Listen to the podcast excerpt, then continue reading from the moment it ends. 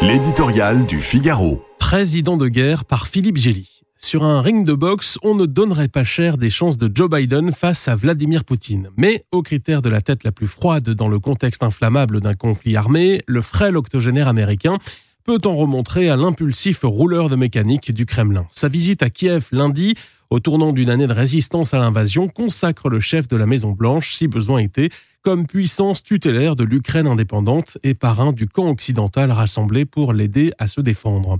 Un exercice de haute voltige dans lequel il a commis peu d'erreurs jusqu'ici. À plus d'un niveau, c'est un défi lancé à Moscou qui comptait sur la lâcheté, la division ou la versatilité des démocraties assoupies dans leur prospérité.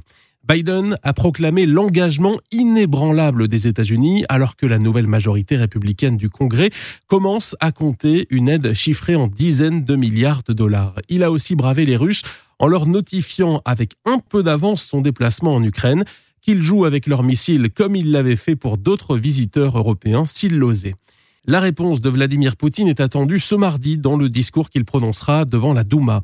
Biden lui a offert la photo qui illustre sa rhétorique d'une guerre défensive contre l'OTAN.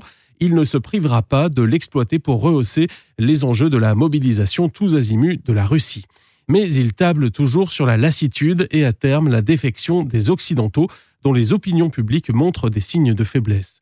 Échaudé par les désertions américaines en Syrie et en Afghanistan, Emmanuel Macron n'est pas loin de partager cette analyse, contrairement à la majorité des alliés blottis sous le parapluie américain. Il a peut-être tort si la Chine se met à livrer des armes à Moscou, comme Washington l'en soupçonne. Cela inscrira l'Ukraine au cœur du conflit géopolitique dominant de ce siècle.